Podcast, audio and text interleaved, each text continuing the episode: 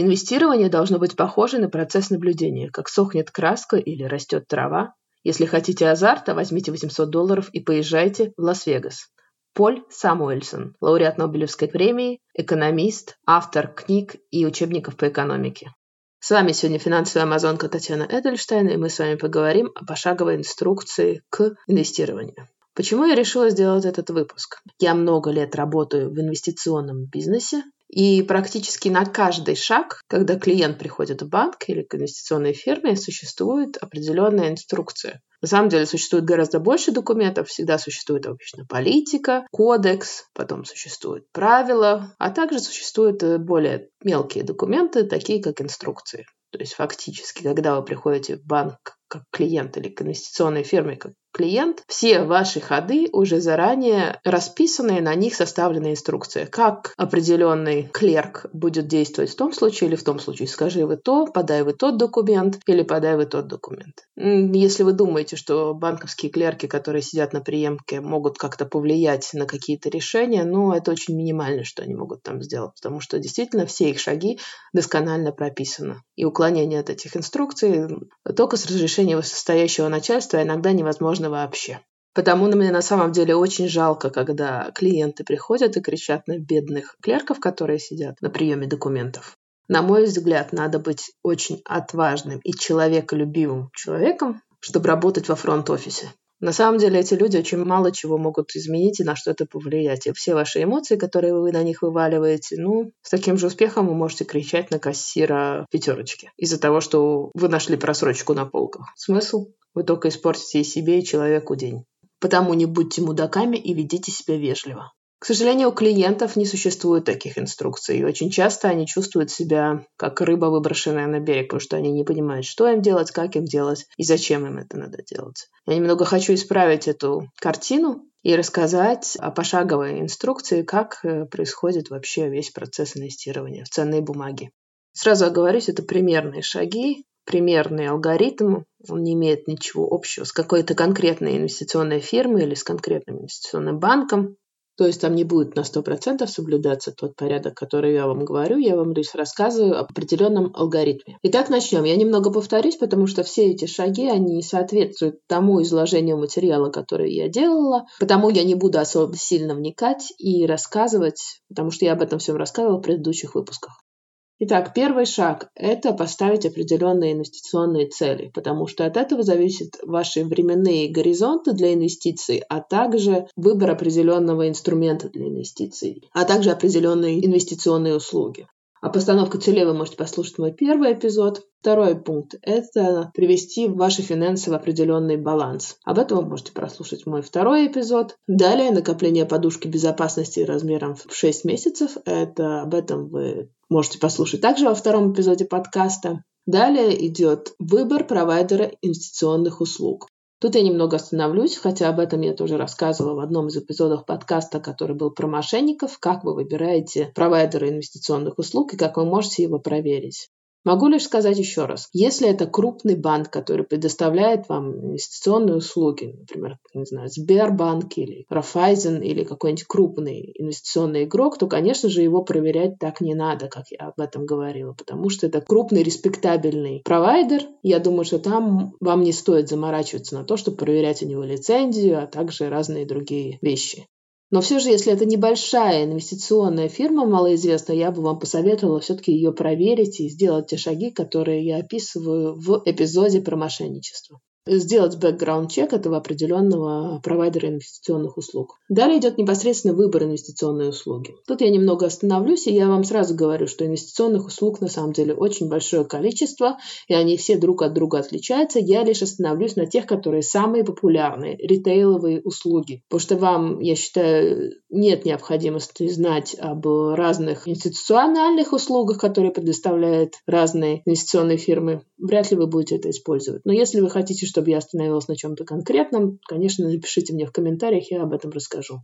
Итак, самые популярные масс-маркет или ритейл инвестиционные услуги. Это сервис execution only, то есть это сервис исполнения распоряжений клиента, Это обычный инвестиционный брокеридж. Далее это инвестиционные консультации. Далее это управление портфелем. Если с брокерскими услугами, я думаю, все понятно. То есть это просто, когда у вас э, берут определенные распоряжения, вы знаете, что вы хотите купить, вы уже заранее придумали, какую ценную бумагу вы хотите купить, и вы приходите и просто брокеру даете определенные распоряжения. Он покупает или продает за вас эту бумагу и кладет на ваш счет ценных бумаг. Тут все понятно.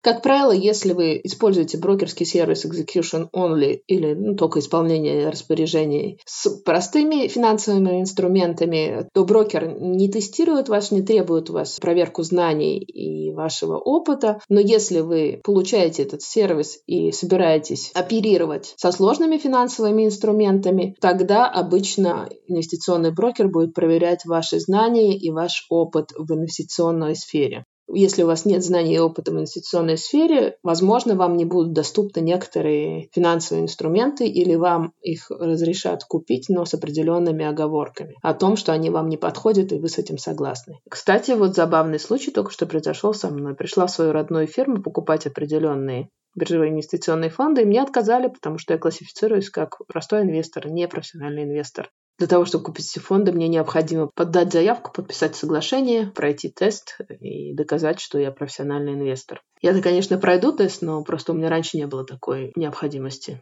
Но вот э, пример того, что действительно существует процедура, которая очень жестко регулирует деятельность любой инвестиционной фирмы и любого сотрудника. Инвестиционная консультация. И для этого также требуется отдельная лицензия. Инвестиционная консультация представляет собой э, консультацию, в рамках которой оценивается ваше как финансовое состояние, так и ваши цели, потребности, ваш инвестиционный горизонт временной, а также берутся в расчет ваши знания и опыт в инвестиционной сфере. Если вы пользуетесь сервисом инвестиционной консультации, то консультант, как правило, будет выяснять, делать тест, где он будет спрашивать об ваших инвестиционных целях, о вашей финансовой ситуации, а также о ваших знаниях и опыте. Потому что когда делается инвестиционная консультация, есть определенные требования, что надо спросить у клиента и что надо выяснить от клиента, чтобы предоставить ему наиболее соответствующую его потребностям консультацию, с наиболее соответствующими его потребностям финансовыми инструментами. Опять же, напоминаю, что я вам рассказываю лишь о принципах, а не о конкретных каких-то случаях и ситуациях. Эти вопросы вам могут задаваться как при заключении договора, но, как правило, эти вопросы задаются непосредственно перед определенной сделкой. В рамках инвестиционной консультации также будет тестироваться ваша толерантность к риску, о которой я рассказывала в рамках эпизода про инвестирование. После того, как консультант спросит у вас эти все вопросы, он должен будет вам предоставить определенную консультацию, и определенный репорт, где он будет рассказывать о том, какие же все-таки финансовые инструменты, на его взгляд, вам подходят лучше всего и что же вам лучше всего купить или продать, или что вам лучше всего сделать, какую услугу вам лучше всего взять. Это и будет инвестиционная консультация. Далее мы говорим об инвестиционной услуге, которая также требует отдельной лицензии. Это управление портфелем. Что такое управление портфелем? Грубо говоря, это вы приносите свои денежки, определенную сумму, отдаете их профессиональному управляющему, и он сам уже распределяет эти деньги и управляет этими финансовыми инструментами, вашими инвестициями, и у вас как бы больше не болит голова. В этом случае вы напрямую не будете прикасаться к ценным бумагам и финансовым инструментам. Это все будет за вас делать управляющий. Управлять вашими финансами он будет не с бухты-барахты, а согласно согласованной с вами и подписанной вами стратегии управления, где будет описываться, что он может делать и какие действия он может совершать. Но это будет только в общих чертах. Там не будет прописываться конкретные его пошаговые инструкции.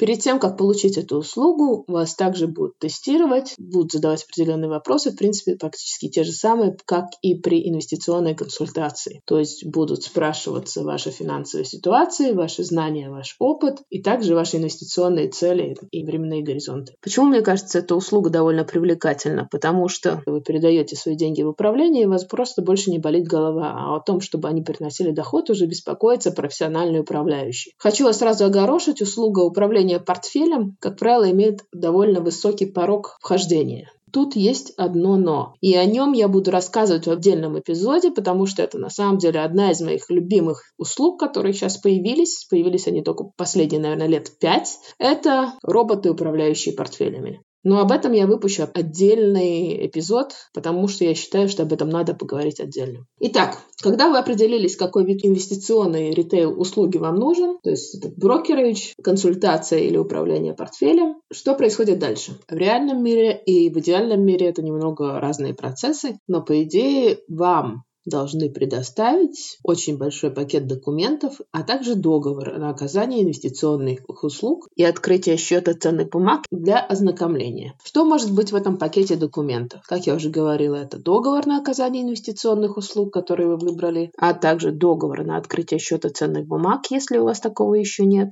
а также такие документы, как описание инвестиционных продуктов и рисков, связанных с ними, информация о провайдере инвестиционных услуг и его предоставляемых инвестиционных услугах, политика исполнения поручений, информация о местах исполнения поручений, информация о поощрениях, которые получает данный провайдер, политика конфликтов интересов, информация о разных уровнях сегрегации и защите активов клиентов, информация о порядке, в котором жалобы и споры рассматриваются, также политика в отношении риска устойчивого развития и его влияния на инвестиционные решения и инвестиционные консультации. Но это примерный список документов, которые я вам описала. В каком где-то он может быть, где-то он будет больше документов вам подаваться, где-то будет вам подаваться меньше документов. Также вам будет предоставлена обязательно такая информация, как э, ваши издержки на данный продукт. Вам необходимо с этим всем ознакомиться и подписаться о том, что вы ознакомились с данными документами, а также подписать договор.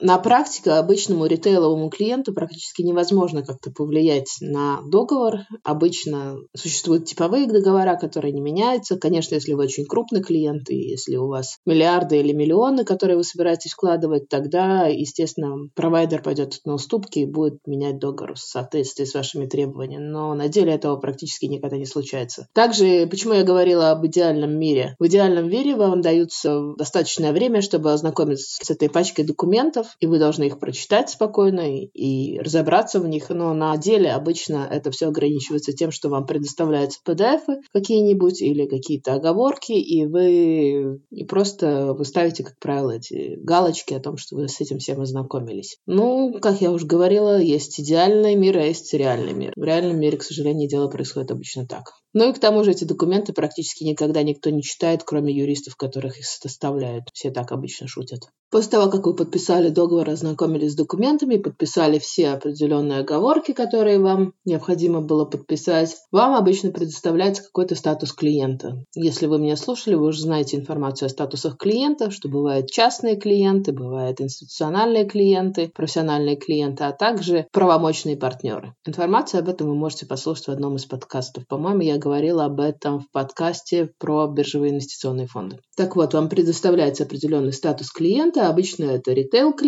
то есть непрофессиональный клиент, частный клиент. Потом вам необходимо ознакомиться с расходами на сделку или на услугу, которую вы выбрали. Структура расходов, как правило, такова. Иногда берут деньги за проверку документов, но это редко. Это если вы, допустим, не являетесь гражданином или резидентом той страны, где вы собираетесь заключить договор. Также могут требоваться деньги на открытие счета инвестиционного, а также счета ценных бумаг. Хотела сделать небольшую пометку о том, что бывает два вида счетов, с которыми работают, когда совершают сделки с ценными бумагами. Это инвестиционный счет или же обычный расчетный счет. Разница в этих двух счетах, она очень важна для налогов, но об этом, наверное, мы тоже поговорим как-то отдельно. Просто хочу вам рассказать, что деньги за сделку могут браться как с вашего расчетного счета, так и с специализированного инвестиционного счета. Просто не удивляйтесь, что такое тоже может быть. Также вы будете платить комиссию за брокерские сделки, то есть это брокерская комиссия, также вам необходимо поинтересоваться о том, какая будет комиссия за кастоди или за хранение ценных бумаг. Также иногда свои расходы требуют третьи лица, которые участвуют в сделке. Например, это в случае, если ваше распоряжение, ваше поручение отсылается куда-то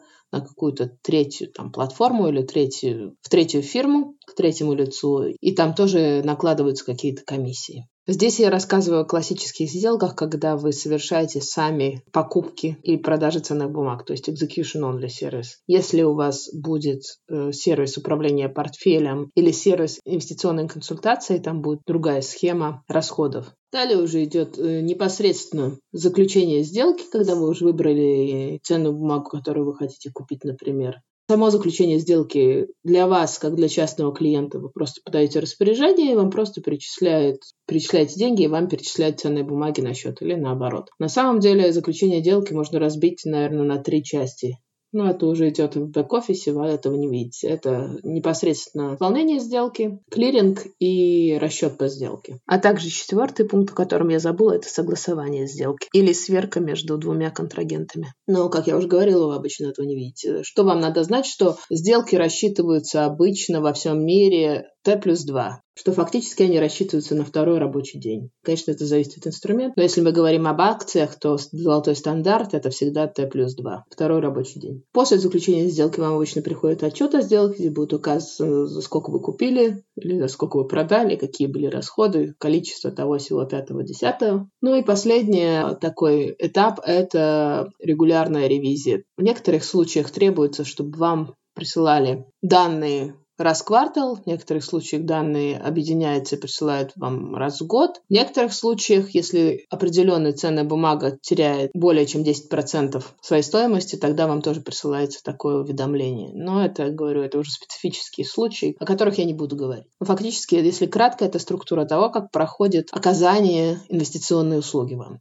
Ну вот это, в принципе, и все. Я знаю, что этот выпуск был не очень захватывающим, но надеюсь, что он был для вас достаточно информативен, чтобы вы поняли, как происходит вообще инвестиционный процесс со стороны клиента. Если у вас есть какие-то вопросы, я буду рада на них ответить. Пожалуйста, пишите мне комментарии или пишите мне в директ в Инстаграме. Я напоминаю, что мой Инстаграм – это финансовая, нижний дефис, Амазонка латиницей. Вы также можете найти меня по хэштегу «Финансовая Амазонка». И я попытаюсь включить ваши вопросы в какой-нибудь из эпизодов. Как вы видите, весь инвестиционный процесс, он достаточно мало зрелищен и не слишком захватывающий. Но потому именно я выбрала эту цитату, которая прозвучала в начале нашего эпизода, что инвестирование должно напоминать созерцание, как растет трава или сохнет краска. А если вы хотите азарта, то берите 800 долларов и езжайте в Лас-Вегас. С вами была финансовая амазонка Татьяна Эдельштейн. Будьте разумны и преуспевайте. Пока-пока!